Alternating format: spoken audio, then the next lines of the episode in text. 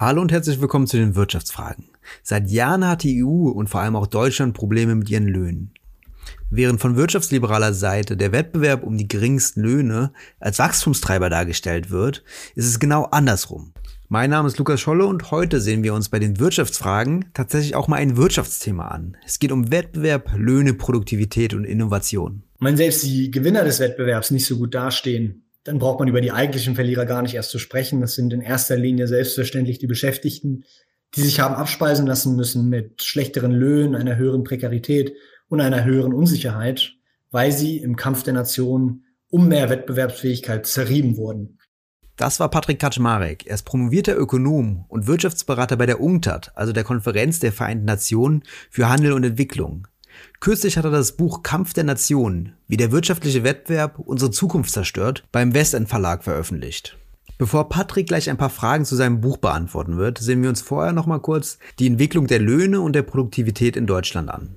Dafür eignen sich die sogenannten Lohnstückkosten als Indikator. Sie werden errechnet, indem man die Summe der Arbeitskosten einer Volkswirtschaft ins Verhältnis zum Bruttoinlandsprodukt setzt. Somit sind die Lohnentwicklung und die Produktivitätsentwicklung entscheidend für die Lohnstückkosten. Wenn man diese Entwicklung sich jetzt genauer ansieht, und das hat Patrick auch in seinem Buch gemacht, dann stößt man ganz schnell auf ein Problem. Angesichts einer Zielinflation von 2% lege das Niveau der Stückkosten, wenn man 1999 als 100 annimmt, bei ungefähr 135 im Jahr 2019. Das Problem ist die Sonderrolle Deutschlands. So sind die Lohnstückkosten in Deutschland in den frühen 2000ern deutlich geringer gewachsen als notwendig. Von 2011 bis 2019 sind sie dann zwar gestiegen, aber nicht in dem Maße, um das vorherig ausgelassene Wachstum zu kompensieren. Unter den eben genannten Kriterien hätte Deutschland dann einen Wert von 120 im Jahr 2019, wobei der Zielwert bei 135 läge. Das hat maßgebliche Auswirkungen auf die wirtschaftliche Lage Deutschlands und der EU, wozu Patrick uns gleich noch mehr erzählen wird. Lieber Patrick, in deinem Buch Kampf der Nationen widmest du dich ausführlich dem Wettbewerb und wie dieser aktuelle Wettbewerb unsere Wirtschaft zerstört. Dabei differenzierst du zwischen dem neoklassischen und dem schumpeterianischen Wettbewerb. Was hat es damit auf sich? Also im neoklassischen Wettbewerbsideal haben wir es mit einem darwinistischen Wettbewerb zu tun, denn alle Firmen sind nur darauf aus, ihre Produktion zu optimieren und sie an die Gegebenheiten des Marktes anzupassen, die sie selbst wiederum nicht beeinflussen können. Das heißt, um es mit Schumpeters Worten auszudrücken, im neoklassischen Wettbewerb produzieren Firmen auf dieselbe Art und Weise, wie sie es schon immer taten, nur eben kostengünstiger und effizienter. Irgendwann, im Idealfall, ist dann die Wirtschaft im Gleichgewicht und jeder Produktionsfaktor ist mit maximaler Effizienz eingesetzt. Und das ist laut EU-Kommission auch das Maximum an Wohlfahrt, das wir uns vorstellen können. Und genau da kommt Schumpeter ins Spiel. Er arbeitet heraus, dass die Ökonomien, die dem neoklassischen Wettbewerbsnarrativ entsprechen, nicht nur unterentwickelt sind, sondern sich gar nicht entwickeln können. Denn für eine stetige Entwicklung braucht es eine Veränderung der Produktionsstrukturen. Das ist so seine, seine Definition von Entwicklung. Und dies geht nicht über Optimierung, sondern über Innovation. Also die Schaffung von etwas Neuem, sei es einem neuen Produkt, einer neuen Organisationsform oder einer neuen Technologie, die dem Pionierunternehmen einen Produktivitätsvorteil im Markt verschafft. Und das ist ein ganz zentraler Punkt, den Schumpeter in seinen Arbeiten macht. Während in der Neoklassik die Firmen untergehen, die nicht effizient sind, sind es bei Schumpeter die Firmen, die nicht innovativ sind, die vom Markt verschwinden. Und Innovationen selbst entstehen dadurch, dass ein Pionierunternehmen aus dem gegebenen Lauf der Wirtschaft ausbricht, indem es etwas anders macht. Dies gibt dem Pionier dann einen Produktivitätsvorteil, denn entweder gelingt es dem neuen Produkt beispielsweise, das eingeführt wird, Nachfrage aus anderen Sektoren zu entziehen, oder der Pionier kann den existierenden Markt durch höhere Margen oder niedrigere Preise penetrieren. Der Konkurrenz bleibt in jedem Fall nichts anderes übrig, als die Innovation zu kopieren, denn sonst wird das Überleben im Markt unmöglich. Durch den Prozess der Imitation wiederum erneuern sich die Produktionsstrukturen in der Wirtschaft, was die Produktivität insgesamt und damit den Lebensstandard erhöht. Also die Krux im Vergleich beider Wettbewerbsformen ist somit, dass es im darwinistischen Wettbewerb darauf ankommt, die Produktionsmethoden beizubehalten und der Mechanismus zur Steigerung der Wettbewerbsfähigkeit ist, dass die Firmen versuchen, ihr gegebenes Niveau der Produktivität mit niedrigeren Löhnen zu kombinieren. Im schumpeterianischen Wettbewerb hingegen kommt es allein auf die Produktivitätsvorteile an. Also nicht die Firma, die die Löhne am meisten drücken kann und sonst ihre Methoden beibehält, sondern die produktivsten und innovativsten Firmen sollen sich durchsetzen. Das heißt, wir brauchen in dem Fall ein möglichst fixes Lohnniveau, was man beispielsweise über hohe Tarifbindungen erreicht, denn nur dann entscheiden die Unterschiede in der Produktivität über die Unterschiede in der Wettbewerbsfähigkeit. Das sind ja schon recht fundamentale Unterschiede und zeigt ja angesichts der Löhne in Deutschland, dass dort ein ganz schön großes Problem liegt. In deinem Buch betrachtest du vor allem die Autoindustrie als Beispiel. Warum ist genau sie ein Beispiel des destruktiven Wettbewerbs? Ja, also da gibt es mehrere Gründe für. Laut Schumpeter zeichnet sich nämlich ein destruktiver Wettbewerb dadurch aus, dass es hohe Preiskämpfe gibt, äh, wirtschaftliche Stagnation, technologische Stagnation, war alles im Markt einfach darauf aus, es maximal kostengünstig und effizient zu sein. Für Innovation hingegen brauchen wir natürlich Raum für einen gewissen Grad an Verschwendung, denn letztendlich wollen wir ja etwas einführen, was es so in der Vergangenheit noch nicht gegeben hat. Ja, wir haben also keine hundertprozentigen Erfahrungswerte und die Dinge werden in der Praxis dann nicht so laufen wie in der Theorie. Das ist gang und gäbe, wenn wir uns anschauen, wie viele Startups jedes Jahr scheitern, wie viele Projekte intern in Großunternehmen scheitern. Das ist enorm und auch natürlich eine riesige Verschwendung von Ressourcen und Kapital so gesehen. Ja. Aber es ist auch nicht weiter schlimm, wenn die Innovationen, die sich durchsetzen, dann letztendlich zu den Produktivitätsfortschritten beitragen, die Produktionsstrukturen insgesamt erneuern oder wenn man für bestimmte Dinge auch hinten raus dann eine Anwendung findet. Das gab es ja in der Vergangenheit auch. Und werfen wir mal einen Blick auf die Qualität des Wettbewerbs in der europäischen Automobilindustrie, dann finden wir dort all das, was Schumpeter einem destruktiven Wettbewerb zugeschrieben hat. Also wir haben es mit sehr niedrigen Margen bei allen Herstellern zu tun und da ist es völlig gleich, ob wir auf Premium-Produzenten wie Daimler schauen oder auf Volumenhersteller wie beispielsweise Volkswagen oder Renault. Ja, das stach in den letzten 20 Jahren keiner heraus, vor allem bei der Nettomarge. Es war schlichtweg eine Katastrophe. Wir hatten es mit enorm hohen Rabatt- und Preisschlachten zu tun gehabt. Äh, unvergessen 2012 ähm, zu den Hochzeiten der Euro-Krise, als der damalige CEO von Fiat, Sergio Macchione, Volkswagen vorwarf, ein Blutbad bei den Preisen und bei den Margen zu veranstalten. Damals ging es um die Einführung des neuen Golfs, also eines Volumenträgers im europäischen Geschäft, das mit weit mehr als 20 Prozent Rabatt in den Markt gedrückt wurde. Ja, aber diese Preisschlachten waren auch danach immer noch ein wesentlicher Bestandteil des europäischen Wettbewerbs. Was die Produktionsstrukturen anging, dort waren vor allem Auslagerungen in Niedriglohnländer und äh, Lohndrückerei in den entwickelten Ländern die Mechanismen, über die die Unternehmen ihre Wettbewerbsfähigkeit erhöht haben. In Deutschland natürlich ganz extrem mit der Agenda-Politik, ähm, mit der ja, Durchlöcherung von, von Tarifverträgen, ähm, wenn man nur die Pforzheimer Vereinbarung, die es erlaubt hat, von den bestehenden Tarifverträgen abzuweichen, wenn dadurch die Wettbewerbsfähigkeit des Unternehmens äh, gefährdet war, ja, was natürlich aus schumpeterianischer Sicht völliger, völliger Irrsinn ist. Ähm, und man hat dann natürlich die EU-Osterweiterung noch genutzt, um vor allem in der Zulieferindustrie sehr, sehr viel auszulagern. Ja, das heißt, in Deutschland konnte man recht viel Produktion halten, weil man im Nachbarland zu extrem günstigen Bedingungen produzieren und einkaufen konnte und das dann so in die eigene Wertschöpfung einbinden konnte. In Frankreich haben wir vor allem nach der Euro-Krise sehr ähnliche Reformen wie in Deutschland gehabt, also Flexibilisierung rauf, Löhne runter und auch enorme Auslagerung. Ja, und die Franzosen waren dann in der Hinsicht dann auch nochmal speziell, dass sie ganz häufig bestimmte Werke innerhalb Europas dann gegeneinander ausgespielt haben, um die Lohnkosten zu drücken.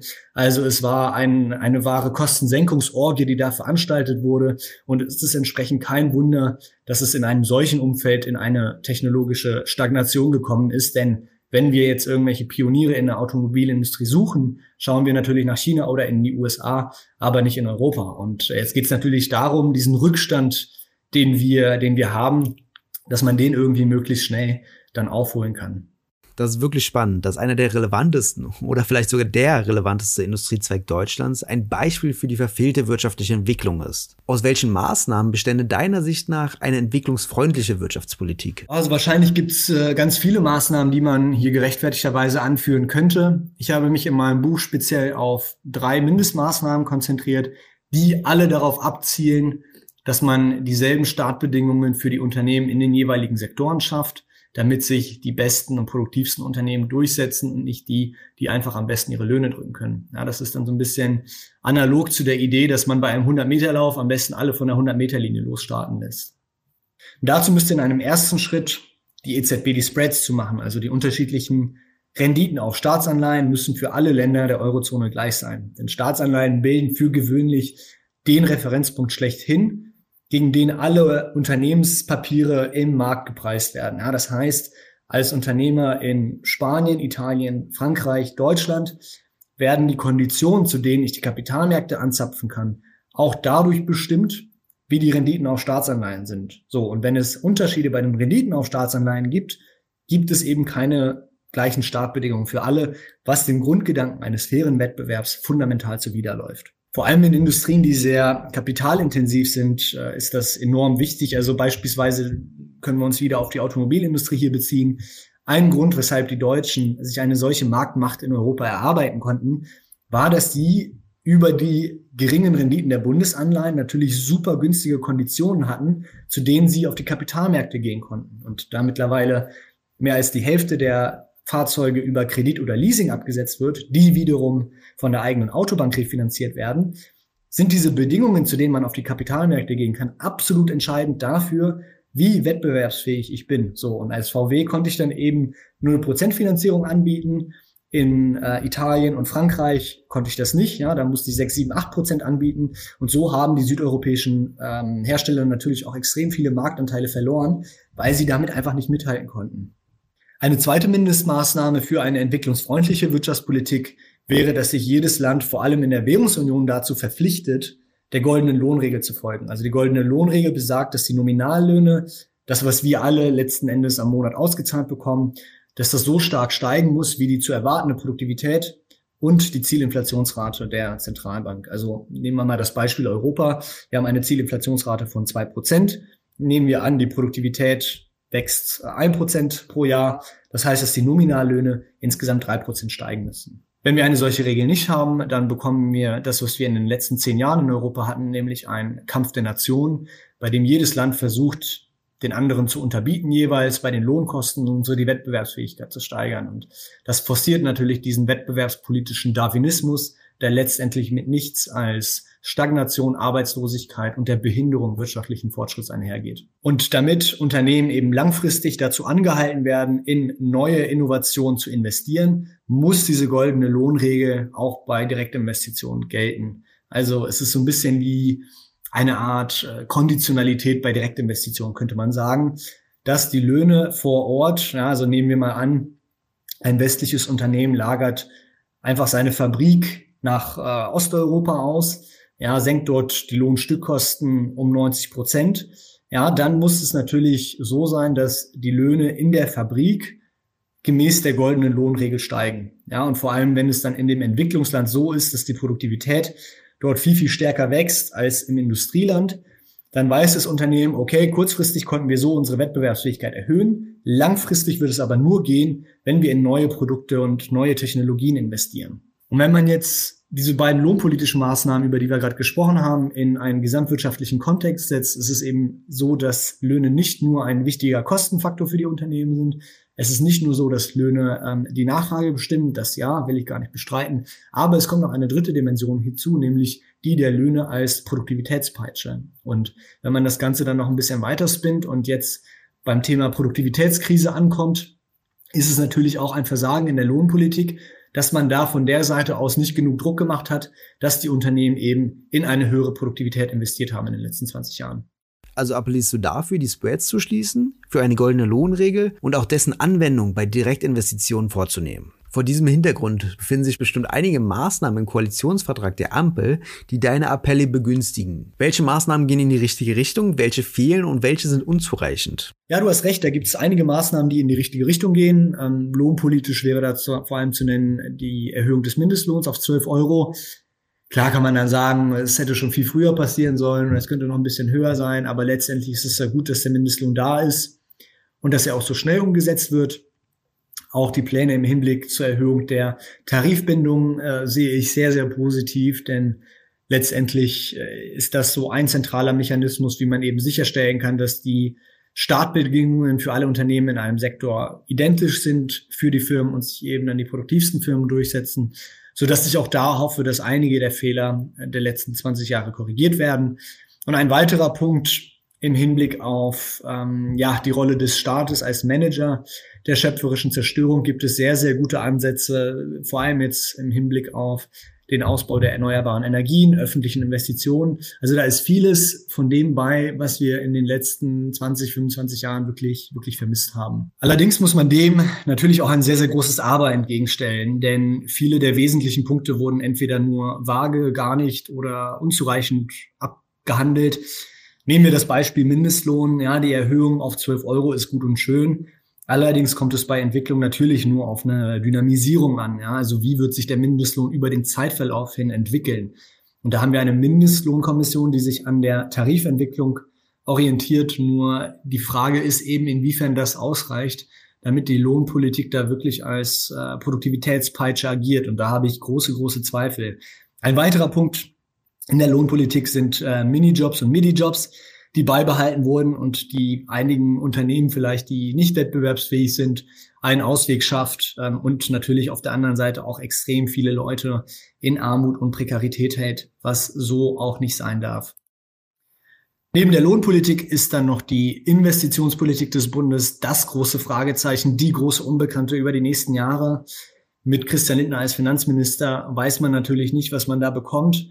Auf der einen Seite würde man natürlich denken, dass die FDP auf ihren Prinzipien des äh, ausgeglichenen Staatshaushalts und so weiter und so fort beharren wird. Damit wird eine Transformation der Wirtschaft nicht möglich sein. Damit werden Investitionen abgewürgt. Damit wäre es einfach nur eine, eine Fortsetzung der letzten 16 Jahre der Stagnation. Auf der anderen Seite hat er natürlich auch verlauten lassen, dass er das Ministerium als Ermöglicher-Ministerium sehen wird. Inwiefern dieses Versprechen allerdings mit Leben gefüllt wird, das ist natürlich, das steht natürlich noch auf einem ganz, ganz anderen Blatt. Und mit diesem unbekannten Blatt der Finanzpolitik Deutschlands steht und fällt auch die Entwicklung in Europa, die im Wahlkampf überhaupt keine Rolle gespielt hat und auch im Koalitionsvertrag eher abgedroschen, abgehandelt wurde mit ein paar Phrasen, die nichts an Substanz haben. Und da mache ich mir natürlich Sorgen, dass wir da überhaupt nicht vorankommen um eine ja, entwicklungsfreundlichere Wirtschaftspolitik zu installieren. Denn letztendlich kommt es darauf an, dass wir eine vernünftige Kooperation der Staaten untereinander haben. Das ist auch eine der Kernbotschaften meines Buches. Und in der Europäischen Union sehe ich, was die Wirtschaftspolitik angeht, überhaupt keinen Schritt in diese Richtung getan unter der neuen Regierung. Das heißt, dort bleibt auch noch sehr, sehr viel Arbeit zu tun. Da kann ich dir nur vollkommen zustimmen. Gibt es sonst noch einen Punkt, den du besonders betonen möchtest? Ja, also ein Punkt, den ich nicht überbetonen kann, ist, dass äh, in diesem wirtschaftspolitischen Darwinismus, den wir in Europa haben, alle Verlierer sind. Ja, und dazu gehören auch diejenigen, also die Länder und die Unternehmen, die sich als große Gewinner inszenieren oder als solche wahrgenommen werden. Und ich hoffe, dass ich mit dem Beispiel der Automobilindustrie ein prägnantes Beispiel nehmen konnte, dass selbst in einem Fall, wo die Öffentlichkeit meint, dass diese Industrie plakativ für den Exporterfolg der Deutschen steht, für die Innovation, ja, dass selbst in diesem Fall die Realität deutlich düsterer aussieht. Ja, ich habe es vorhin erwähnt, ähm, die Margen waren sehr, sehr schwach, also Exportweltmeister und Profitabilitätsweltmeister lief nicht wirklich zusammen. Die Cashflows, also die tatsächlichen Geldeingänge auf den Konten der Banken bei den Autoherstellern waren sehr, sehr schwach, was vor allem daran lag, dass eben so viel Absatz über die eigene Autobank und Kredit und Leasing finanziert wurde, Aktienmarktentwicklung war alles andere als berauschend und am allerwichtigsten natürlich, dass man innovativ extremst rückständig war, denn man hat noch einen wirklich enormen Rückstand gegenüber vor allem Herstellern aus China und in den USA im Hinblick auf alternative Antriebe. Wenn selbst die Gewinner des Wettbewerbs nicht so gut dastehen, dann braucht man über die eigentlichen Verlierer gar nicht erst zu sprechen. Das sind in erster Linie selbstverständlich die Beschäftigten, die sich haben abspeisen lassen müssen mit schlechteren Löhnen, einer höheren Prekarität und einer höheren Unsicherheit, weil sie im Kampf der Nationen um mehr Wettbewerbsfähigkeit zerrieben wurden. Und vor allem in der heutigen Lage in Europa sehe ich es als brandgefährlich an. Ja, wir hatten viele Länder, die durch ein Jahrzehnt der Stagnation gingen, nun mit den Folgen der Corona-Krise zu kämpfen haben. Und wenn wir da auf dieselben darwinistischen wirtschaftspolitischen Rezepte setzen wie in den letzten zehn Jahren, dann wird uns alles um die Ohren fliegen, was uns lieb und teuer ist. Vielen Dank, lieber Patrick, für die spannenden Antworten. Das war zwar ein relativ düsteres Schlusswort, zeigt aber, wie wichtig der Wandel in der Wirtschaftspolitik ist. Das wäre ja nicht nur wichtig vor dem Hintergrund der internationalen Wettbewerbsfähigkeit mit China und den USA, sondern wäre auch wichtig für das Gelingen der Klimawende und den Zusammenhalt der EU. Es bleibt also weiterhin spannend, ob die Ampel beim Mindestlohn, bei der Tarifbindung und bei den Investitionen wirklich den Hebel umlegen wird. Bis dahin könnt ihr den Podcast gerne abonnieren, weiterempfehlen und auf Spotify bewerten. Das dauert nur ein paar Sekunden und hilft mir sehr. Bis zum nächsten Mal bei den Wirtschafts Wirtschaftsfragen.